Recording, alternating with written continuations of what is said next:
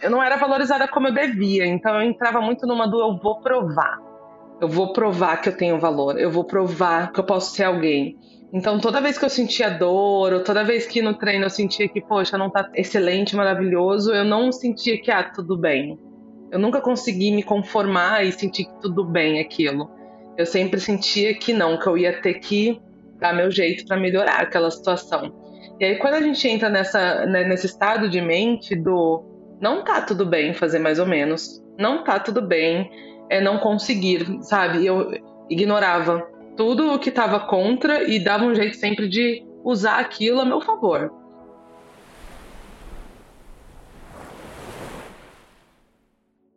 Ela é uma atleta olímpica. Aline Silva já trouxe várias medalhas para o Brasil na modalidade de wrestling, que na verdade é a luta olímpica.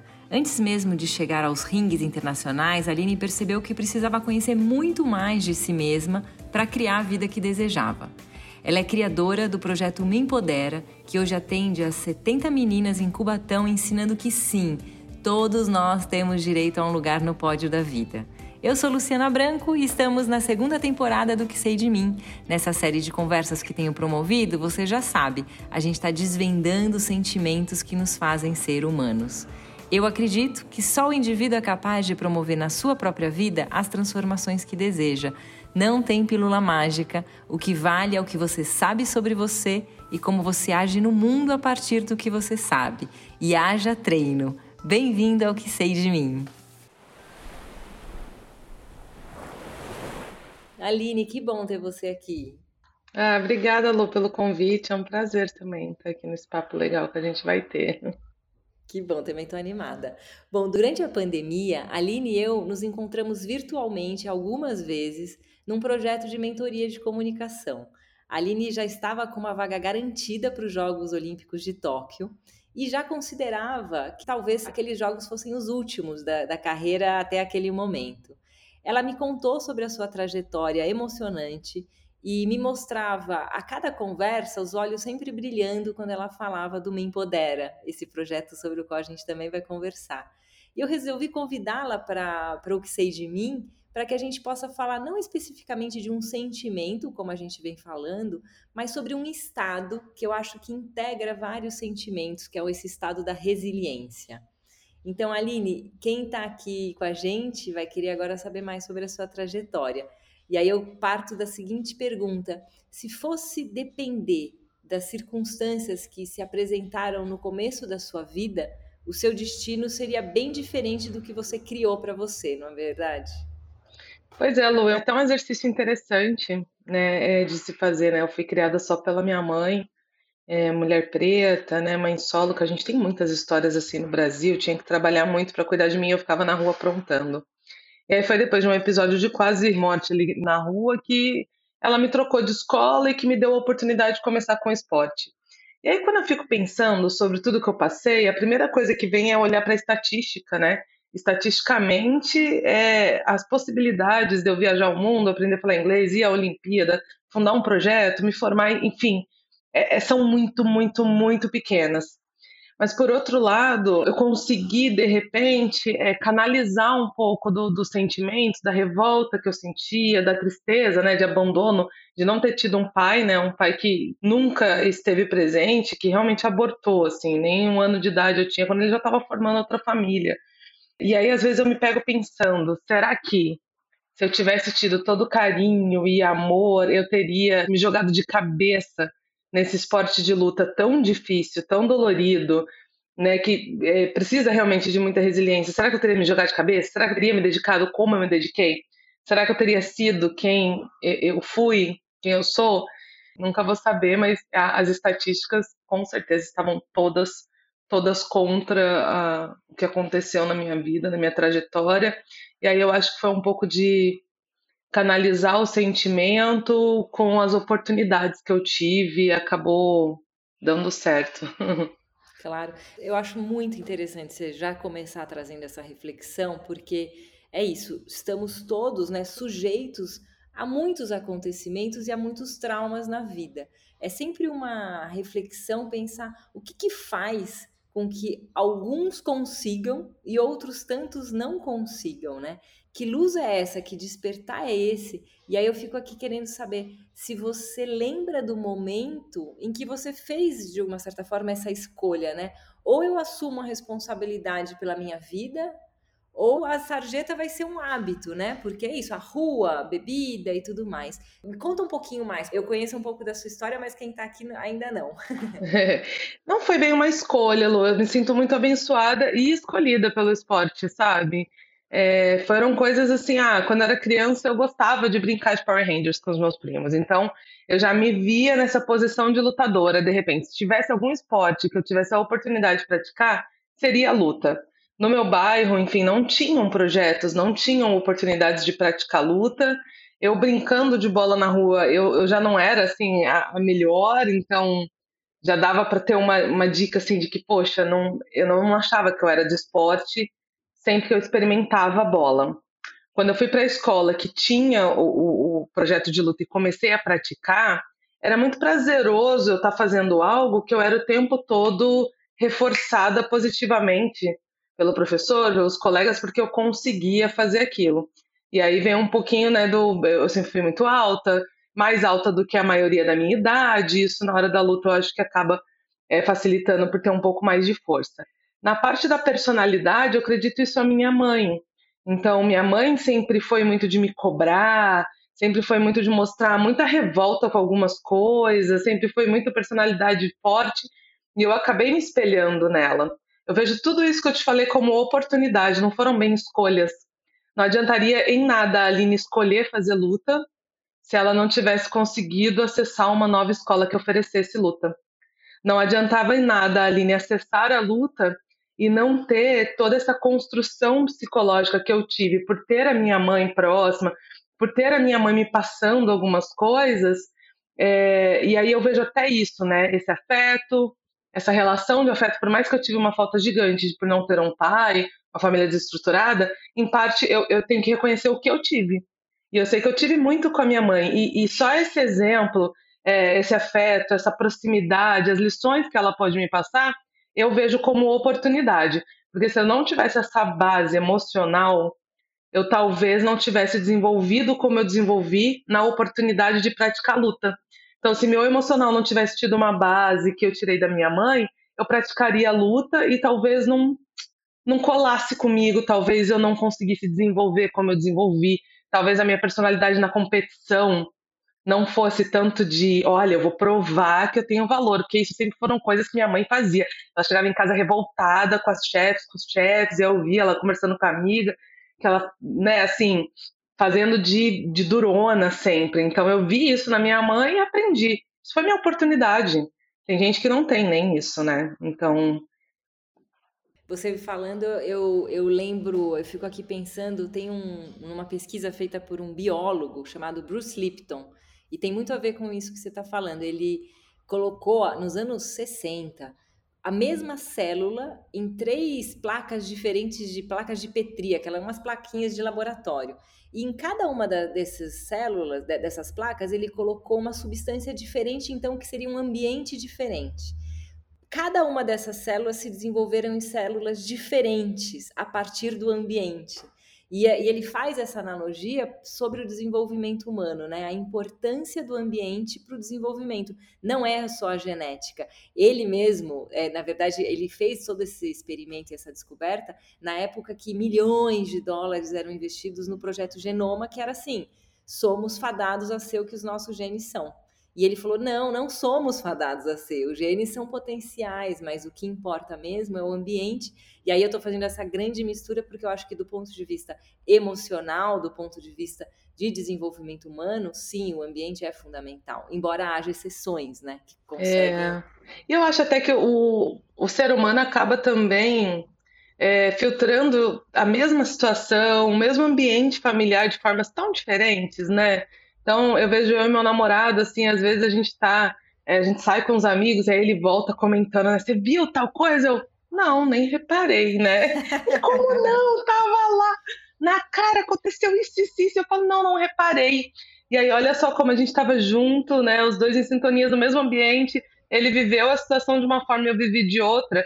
Eu acho que às vezes as pessoas também não param para perceber como essas é, essas coisinhas pequenas do ser humano, né, que nós somos tão complexos, interferem completamente na nossa visão, na nossa percepção e aprendizado, né, do todo que a gente aprende nessas relações sociais, né? Eu aprendo me relacionando. Só que o jeito que eu sinto a mesma relação com a outra pessoa é totalmente diferente.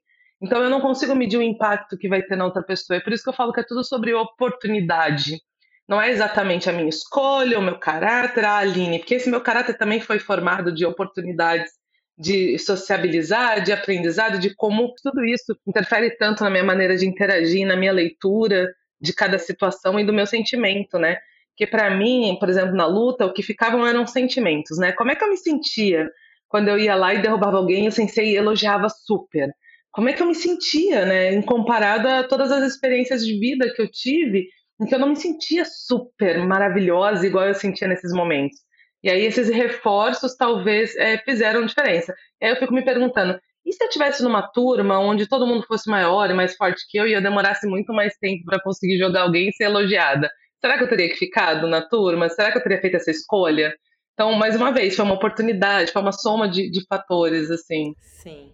E eu gosto de costurar os fatores que você está nos apresentando. Acho que primeiro essa inspiração da infância. Eu sempre, né, o que era fácil para você era lutar. Então você já gostava de lutar, de brincar de Power Rangers, quer dizer, já tinha uma, uma natural predisposição para isso na brincadeira. E eu acho que a gente observa muito pouco o que é o brincar, sabe? Mesmo na nossa própria vida, né, já adultos aqui. Mas assim, o que, que a gente fazia na infância que era fácil?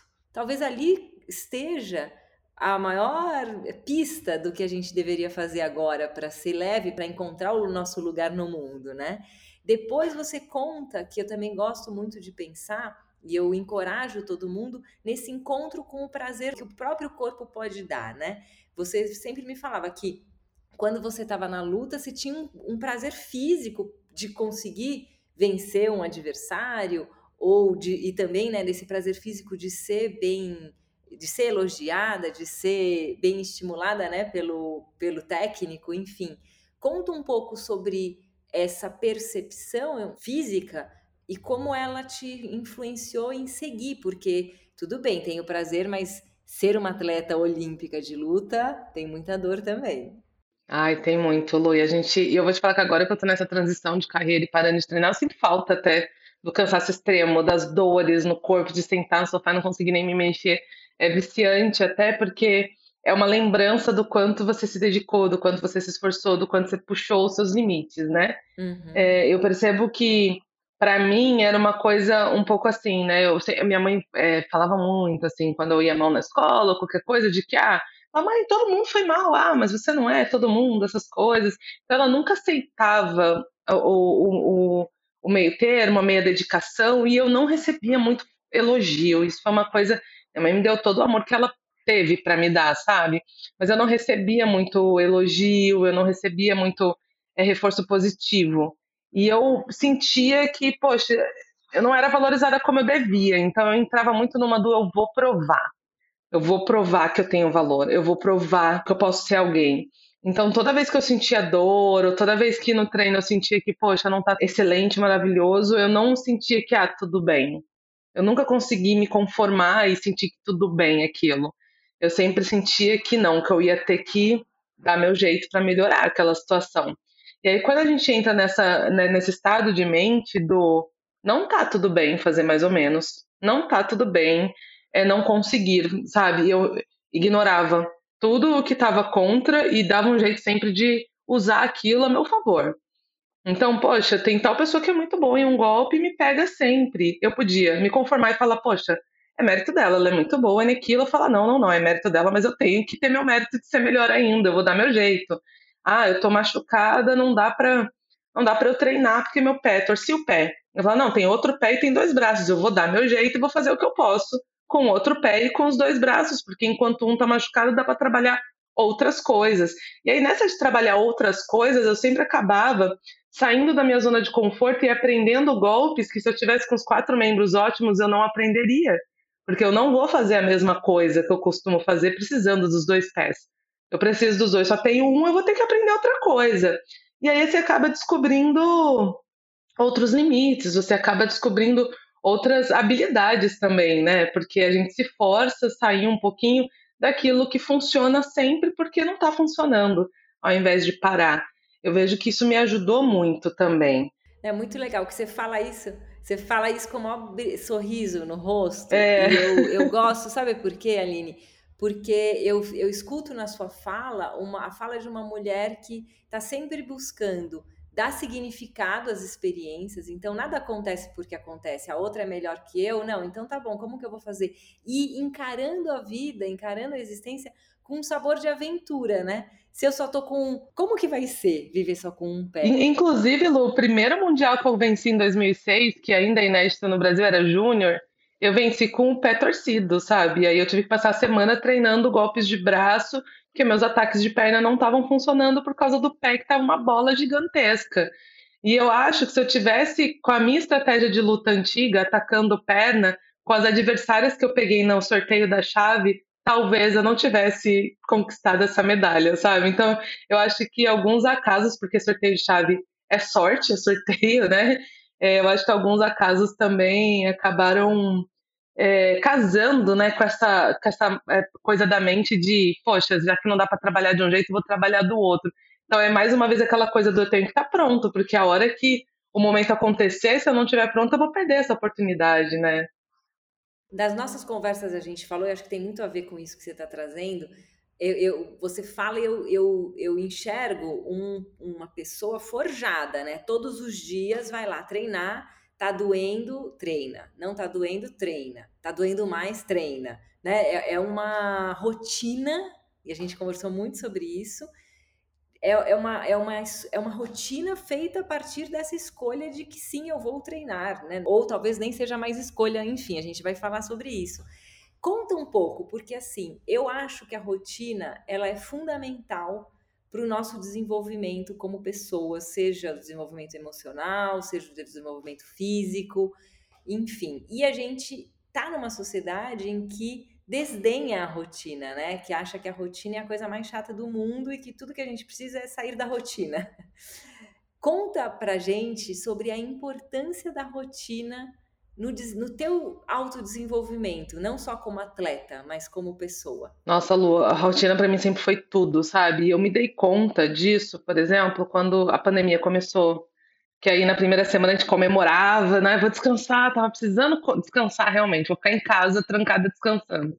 Na segunda semana já vai batendo um pouco mais de angústia e aquilo vai aumentando porque quebrou completamente a minha rotina. E aí eu percebi que parte da minha mente parte da resiliência, parte da minha força vinha de saber exatamente qual era o meu plano, para onde eu estava indo, o que eu queria atingir com aquilo. Então, parte da minha resiliência vinha também de saber qual o caminho que eu estava traçando. E isso, para mim, era a minha rotina. Então, eu sabia que todo dia eu tinha que treinar, porque a competição está em 60 dias. Acordei com muita cólica, vou ficar na cama? Não posso, não posso, porque no dia da competição eu posso acordar com cólica. Como é que eu vou fazer? Eu tô treinando, sei lá, quatro anos para essa Olimpíada. Posso é, simplesmente chegar lá com cólica e falar, ah, mas você pode tomar um remédio. Tem remédios, por exemplo, nesse caso, porque a cólica é tipo uma contração, né, do útero. Você toma um remédio, ele pode atrapalhar a contração muscular como um todo, de repente, sabe? Mas hoje em dia também tem muitas linhas, até no alto rendimento, que, que já estão combatendo um pouco essa coisa dessa resiliência extrema, no sentido de pensar também na saúde mental. Então, às vezes, eu acho que tem algumas escolhas, e eu acho que tem diferenças de cada pessoa de como lida com a dor, como lida com cada uma dessas coisas. Para mim, Aline, essa rotina é, é muito bem é, seguida me dava força mental de chegar na competição no dia que é só pressão, no dia que você sabe que um piscar de olhos muda teu destino todo, então é pressão demais. Eu sabia que a minha rotina e eu ter cumprido e eu ter sido forte o suficiente para estar nela todos os dias me fortalecia mentalmente, para chegar no dia da pressão, no dia do resultado e falar: eu fiz tudo o que eu tinha que fazer, eu estou pronta. Agora eu vou, é só ir. então, quando eu ficava sem rotina, eu ficava muito bagunçada, que aí parecia que já, meu Deus do céu, eu estou fazendo o quê? é, isso aqui que eu fiz no meu dia está contribuindo com o quê para o que eu quero, sabe? Com os meus objetivos. Então isso me deixava muito perdida e aí eu sentia que meu psicológico vacilava justamente nesses momentos onde eu não tinha tanta é, certeza, não estava tão óbvio, tão acertado a rotina e cumprida, né? Porque não é só acertar Sim. e cumprir, né? É, porque todo dia, né, tem um, um sensei que fala que a gente tem que encarar as rotinas como uma folha de papel sulfite. Se todo dia você colocar uma folha de papel sulfite sobre a outra, em 10 dias você rasga esse bloco. Em 100 dias já fica mais difícil de rasgar. Então, sair da rotina é necessário, até do ponto de vista de saúde mental, como você bem trouxe, quando você tem uma rotina. Agora, viver sem rotina dizendo que a rotina é uma droga, aí te complica ainda mais a vida na saúde mental também, né? Sabe o que eu queria que você compartilhasse, que eu adorei quando você me contou? Aquela, aquele episódio que você foi lutar no Oriente, eu não lembro exatamente quais eram os jogos, e que aí, que, aí você, tendo uma rotina no Brasil, e a partir daquela circunstância que você ia viver, você mudou toda a rotina de uma forma heróica para conseguir estar tá bem lá. Conta como foi. Isso, isso foi a equipe toda. A gente fez isso antes da Rio 2016. A gente estava indo muito treinar no Japão e competir. E aí, uma das vezes que a gente foi, não tinha dinheiro para ir antes fazer toda a, a adaptação do fuso horário. E, e para quem viveu já fuso horários assim, tipo de 12 horas, ele, ele é muito cruel com o nosso corpo, né? Que a gente parece um zumbi, a gente não consegue, o cérebro não funciona direito, é sono, o corpo, então, para lutar é uma coisa muito louca. E aí a gente não tinha dinheiro para se preparar lá, dava para ou se conformar e falar, putz, vamos chegar lá mal preparado, vamos mal na competição e paciência, ou a gente dava nosso jeito. E o jeito que a gente deu foi trocar o dia pela noite. Então, a gente sempre treinou durante o dia, a gente começou a fazer o hábito de dormir durante o dia, tentar deixar tudo escuro e fazer o corpo acostumar com isso e treinar durante a madrugada, já que nós não teríamos tempo para ambientar no fuso horário de lá a tempo de competir minimamente bem, que isso interfere absurdamente. O nosso corpo não funciona. Então, nos primeiros dias de treino era aquela coisa, assim, a gente se arrastando, parece estar tá com a cama nas costas, indo para o treino, e com os dias foi melhorando e a gente chegou lá, assim, já sem sofrer tanto com o horário. Continua sofrendo, ainda assim, um pouquinho, mas muito menos, né? Então, às vezes, eu, a gente podia simplesmente falar, poxa, fazer o quê? Chegamos mal na competição, fomos pessimamente mal todo mundo, porque não tinha dinheiro para se preparar. Isso é uma opção. Segunda opção é o que, que dá para fazer, já que a gente já sabe que não tem dinheiro. É, vamos aceitar, né? Eu odeio perder, odeio perder. Eu acho que parte da minha resiliência vem do odiar estar errada, odeio perder. Então, o que, que eu posso fazer para não me ver nessa situação, sabe? Não, muito legal, Aline, porque em vez de teorizar aqui sobre a resiliência, você está trazendo mil exemplos é, é, sobre esse estado, né? Para a psicologia, a resiliência é a capacidade do indivíduo de lidar com os problemas, adaptar-se às mudanças, superar obstáculos ou resistir à pressão de situações adversas, como choque, estresse, algum tipo de evento traumático.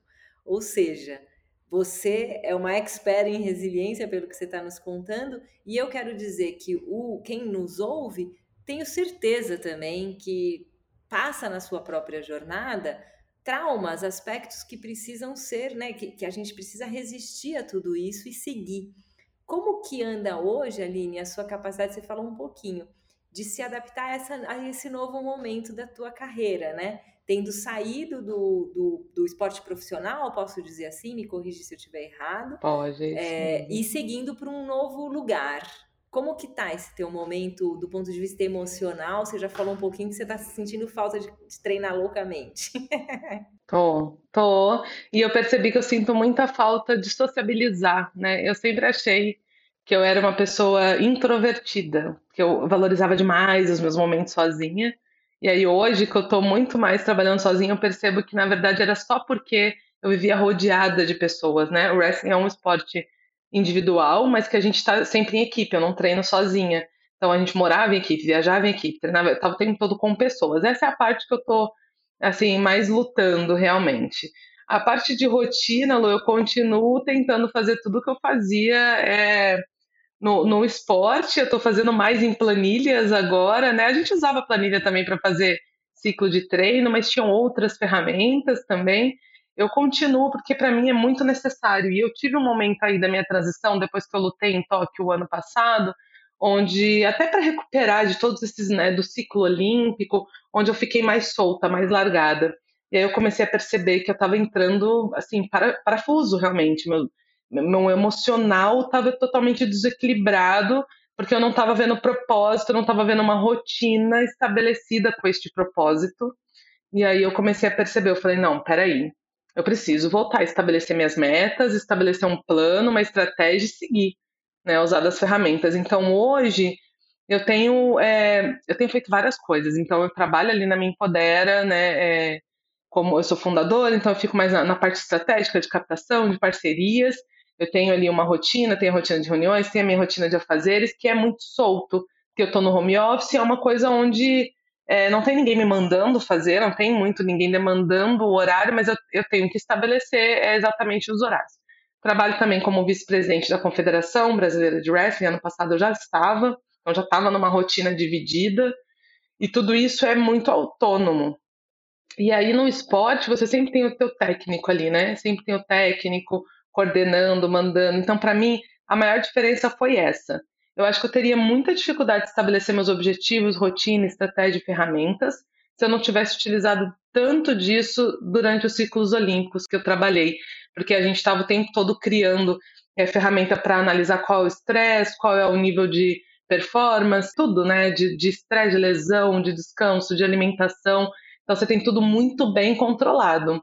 Eu percebo que o meu emocional já está acostumado a trabalhar assim, porque eu preciso saber o que isso aqui que eu estou fazendo, por que, que eu estou agora aqui, onde que isso ressoa com os meus objetivos, por que, que isso é importante, qual, qual é o resultado de tudo isso, para que eu tenha energia para seguir e para continuar trabalhando, porque tem dias que, nossa, não quero, né? Tem dias que eu não quero, tem dias que eu não estou com saco, tem dias que eu estou super exausta da cabeça, mas eu preciso ter muito bem estabelecido por que, eu, que, eu coloquei aquela rotina no papel, por que, que eu preciso daquilo.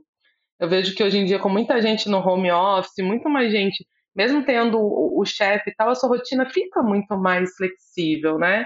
E aí, talvez, é, no, no, início, a gente vê que o home office está aumentando a produtividade de todo mundo, mas eu pergunto, me pergunto, né, até quando? Será que se a gente aumentar a autonomia dessas pessoas em home office, todo mundo vai saber lidar com isso?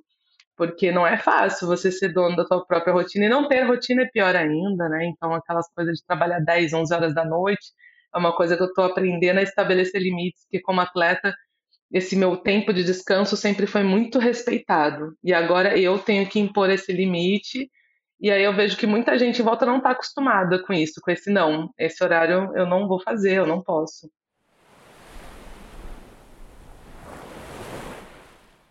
E Aline, como que é hoje a sua questão com o corpo? Você tem feito treinos? Porque você falou sobre a sua nova rotina, é, enfim, de planilhas, de, de, uma executiva agora, né?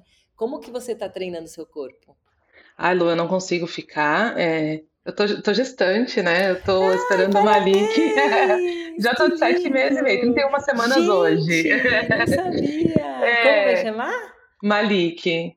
Malik. E aí eu não tô podendo fazer luta, né? Não tô podendo fazer luta. Ai, e eu não suporto esporte cíclico, eu não suporto. Eu nunca gostei muito de musculação, sempre fiz o que eu tenho que fazer. Então, para mim, está sendo muito sofrido esses últimos meses com a questão física, porque para mim é extremamente necessário equilibrar essa coisa da cabeça com o corpo. Quantas, nossa, eu senti muito ali depois do, logo depois de Tóquio, quando eu dei uma parada para o corpo recuperar, e eu estava trabalhando muito no, no, na parte de gestão e tudo mais, aquela coisa da cabeça tá super cansada, mas meu corpo tá inteiro, eu não consigo dormir. Eu não conseguia dormir. E aí eu percebi que eu estava precisando, eu precisava treinar. Eu ia fazer um treino, ia dar um treino, chegava em casa cansada, nossa, o meu sono era maravilhoso, o melhor da vida. Então agora eu estou me forçando a fazer natação, fazendo três vezes por semana, duas vezes por semana eu faço musculação e mais algum aeróbico. É, mas é na marra, tô me arrastando porque eu não suporto, não suporto nadar, assim, fazer ficar ali 40, 50 minutos na piscina, bate e volta, não é o tipo de esporte que eu gosto. Mas eu tenho que fazer, faz bem para o meu corpo, faz bem para minha mente, eu acabo trabalhando melhor, porque por mais que eu não não seja a coisa mais prazerosa do mundo, o meu corpo está sentindo ali, eu estou colocando o meu corpo em movimento e isso me ajuda a produzir bem, me ajuda a pensar, me ajuda a ficar mais ativa. Que eu sinto que é, é como se essa letargia do não movimentar, ele contamina, né? Eu me sinto contaminada se eu fico em casa sem me movimentar, sem fazer uma atividade. a princípio eu tenho mais energia para pensar e para trabalhar nas planilhas, e, e, e, e segundo momento eu vejo que o meu corpo começa a ficar preguiçoso, começa a não querer. E aí, se a gente entrar na parte científica da coisa, a gente sabe que as atividades físicas têm uma oxigenação melhor do cérebro, liberam vários hormônios do prazer, por mais que a prática não seja prazerosa. E eu sempre, quando eu termino a natação, eu falo, ufa, venci mais uma, porque eu não gosto, e mesmo assim eu tô indo lá todos os dias. Essa coisa do plano, né? Por que, que qual é o meu propósito ali, né? Por que, que eu preciso dessa atividade física? Isso está muito bem estabelecido na, nos meus porquês, nos meus propósitos, e aí eu vou, eu me forço aí, porque eu sei que está me fazendo mais bem do que mal. Que legal. Nossa, uma atleta olímpica, quanta coisa vocês têm para nos ensinar, porque dá para a gente fazer essas mil analogias para as nossas vidas reais, né? Não tem um, uma competição oficial, mas tem cada um de nós aqui que te escuta tem as suas próprias competições, seus próprios rings, seus próprios tatames. Eu quero que você conte um pouco. A gente sempre vê em filmes de artes marciais o lutador, né? Sempre a, a tônica do filme passa muito por, e eu acho que tem muito a ver com o que você está falando, por o lutador entender que muitas vezes o maior adversário é ele mesmo.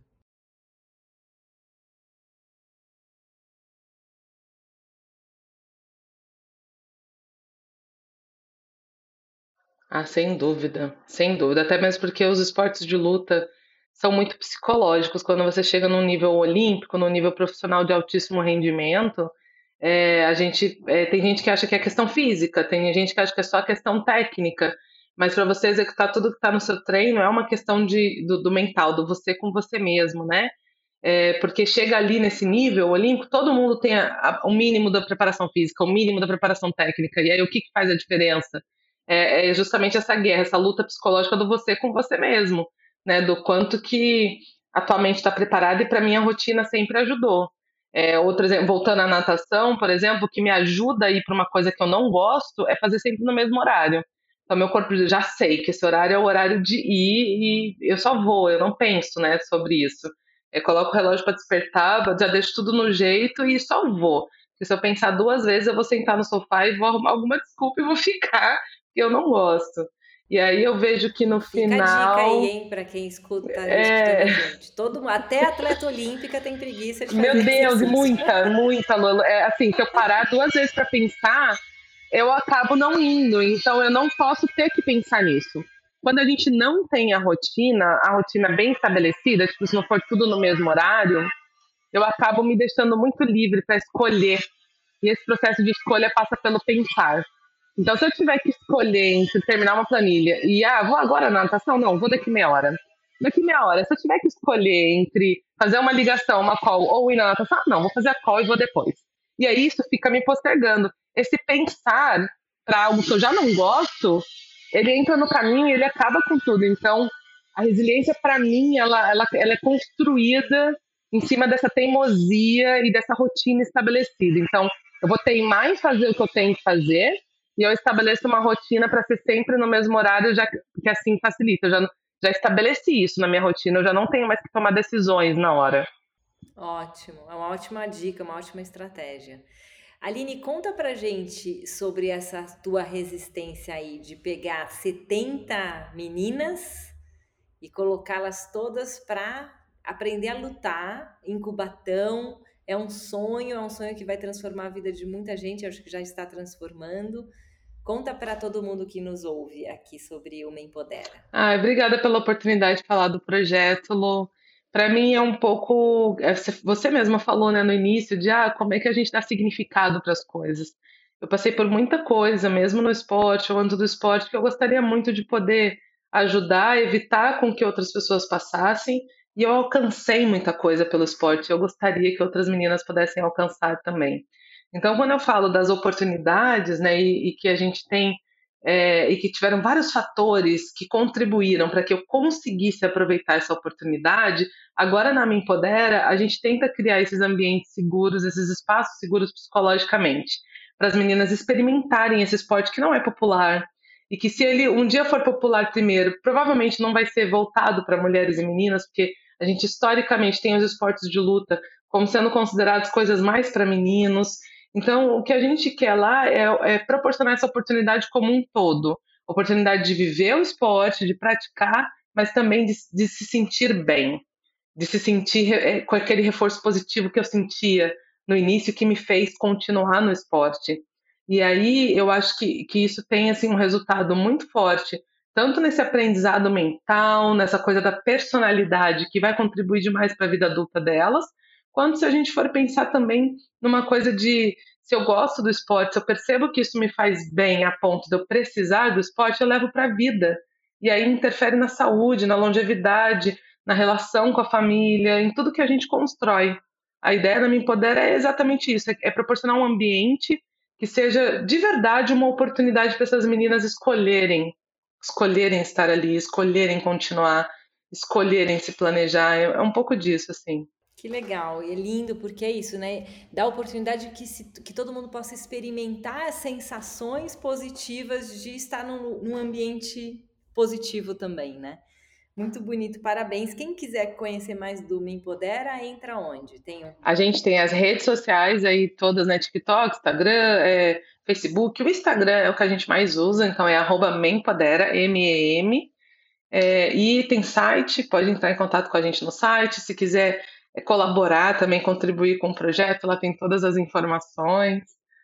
E é isso, dá para acompanhar a nossa rotina, acompanhar um pouquinho da nossa metodologia, da nossa visão e das coisas que a gente aplica no dia a dia. Muito bom, muito bom. O é, que, que você diria, a gente já está finalizando aqui, para quem está nos ouvindo e de alguma forma, né, seja do ponto de vista físico, mas a gente aqui fala muito das emoções, dos estados mais emocionais, mais espirituais. Se alguém que está nos ouvindo hoje está se sentindo de alguma forma estatelado no chão do tatame da vida, que às vezes, né, quem nunca, já está sem fôlego, já está com vontade de desistir, o que, que você diria para essas pessoas, Aline? Olha, Lu, eu vou, eu vou falar assim, eu acho que a gente falta muito, às vezes, fazer uma análise olhando para dentro, sabe? É, resiliência é uma coisa que hoje em dia eu ouço falar muito, sei o quanto eu sou resiliente, porque, meu Deus do céu, a quantidade de coisa que eu passei e não desisti. Eu podia ter desistido em todas e não desisti. É muito pesado também essa coisa de sempre continuar num caminho, por mais doloroso que ele seja. E eu acho que é um pouco disso que falam da resiliência. Tá doendo, tá sendo difícil, tá me fazendo sofrer, mas eu tô continuando, porque é um propósito. Eu acho que nem sempre essa é a chave. Eu acho que pode ter um equilíbrio. Eu acho que o mais importante é olhar para dentro e entender, de repente, o que faz sentido para mim. E se em algum momento, né, ser resiliente nesse caminho, você fala assim, poxa, esse propósito tá muito difícil, mas é isso que eu quero. É isso realmente que, eu, que vai me fazer me sentir um pouco melhor ou me tirar do chão desse tatame, aí eu acho que é estabelecer rotina, estabelece um plano, olha para dentro, vê o que não está funcionando, anota, se conecta contigo, né? Então o atleta faz muito isso da gente, eu anoto meu dia a dia de treino porque amanhã provavelmente eu vou esquecer os erros de ontem, se for muito satisfatório, mas se eu anotei exatamente como eu me senti naquele treinamento, se eu anotei exatamente onde eu errei, daqui 10 dias eu posso ir lá e, e me reconectar comigo mesmo. Então, é usar ferramentas para a gente olhar para dentro que ajuda muito a estabelecer melhor nossos propósitos, nossos planos, entender realmente. Né? Eu tenho amigas, colegas que depois de meses treinando muito infeliz e dependente do treino, chegaram à conclusão de que elas não queriam mais competir, não queriam mais treinar e se aposentaram. Mas isso veio de uma conexão com, com elas mesmas, consigo mesmo, de olhar para dentro. E eu acho isso lindo, eu acho isso tão corajoso, tão importante quanto seguir. Eu acho que é um pouco de, de, é, de se conectar contigo mesmo e, poxa, se fizer sentido seguir, aí você tem várias ferramentas. Rotina é importante pra caramba. A resiliência não é uma coisa que nasce com a gente, a gente constrói ela. E constrói justamente achando as formas de seguir naquilo que faz sentido pra gente. Né? É, e da forma que faz sentido pra gente, porque nem todo mundo segue na, é, na teimosia, na raça, isso talvez não seja a forma de todo mundo agir, mas eu acho que o importante é seguir. É não aceitar o não, é não aceitar o não deu, é não aceitar o erro, se aquilo realmente importa e faz sentido. Exato. Especialmente se essas respostas vierem de fora e não de dentro, né? Eu tenho esse encantamento pelo que sei de mim e, estou aqui fazendo isso para encorajar todo mundo a, a, saber sobre si mesmo, né? Porque eu acho que esse é um caminho realmente de, de transformação. Então, agora eu convido todo mundo que está nos ouvindo para fazer essa reflexão, né? O que anda fazendo com essas porradas que tomou ou que anda tomando da vida? Como que você tem lidado com o seu mais desafiador dos adversários, que é você mesmo, como a Aline bem nos contou? Conta pra gente no Instagram do que sei de mim, conta via inbox, que eu tenho recebido muitas reflexões bonitas em inbox. E quem está chegando agora na série, aproveita para escutar os outros programas, porque tem muito conteúdo que tem ajudado muita gente a se forjar como atletas olímpicos que precisamos ser das nossas próprias vidas. Aline, muito obrigada pela conversa. O que eu sei de mim hoje é que eu vou seguir na minha rotina, que eu virei uma rotineira de mão cheia e adoro isso. E, enfim, muito obrigada por ter compartilhado com a gente a tua trajetória tão inspiradora. Ah, obrigada, Lu. É, respondendo a pergunta, o que eu faço é eu sempre revisito, revisito meus planos, o propósito, o que eu estou fazendo está funcionando, o que, que não está, e aí não tem problema de mudar. Eu mudo, sabe? Eu faço diferente, tentar perceber por que, que essa rotina que eu estabeleci não está funcionando. Então, onde é que, onde é que eu estou deixando, estou né, falhando de fazer? É isso, as pessoas acham que a, a rotina é imutável, não é. A gente muda a rotina sempre que precisa. O importante é estabelecer e seguir. Então, como atleta, fazia muito isso, né? Eu voltava de uma competição percebendo que, poxa, não funcionou, não estava bem, então o que, que eu vou adaptar, o que, que eu vou mudar? E aí é estabelecer e seguir. Eu faço isso muito. Então, várias vezes eu tenho, ainda mais agora que eu estou me adaptando nesse pós-carreira, né? Sem um atleta de rendimento, eu ainda estou no momento de identificar que está funcionando para mim e o que não funciona. Então, tem gente que gosta de treinar muito cedinho, né? Falar assim, será que isso funciona para mim? Para mim funciona no meio do dia. Então, tô sempre revisitando, mas o importante é estabelecer e seguir, eu acho. É isso. E agora você vai começar uma nova rotina com a chegada da, do bebezinho. E aí muda tudo de novo, entendeu? Outra adaptação gigante. É, é isso. Legal, parabéns. Que seja uma nova fase maravilhosa na sua vida. Muito obrigada por compartilhar com a gente aqui hoje. Obrigada, obrigada a vocês.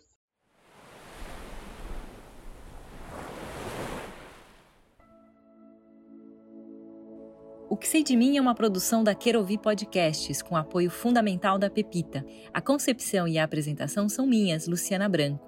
Conta para mim o que você achou desse episódio lá no Instagram, o que sei de mim, e conta também o que você sabe sobre você.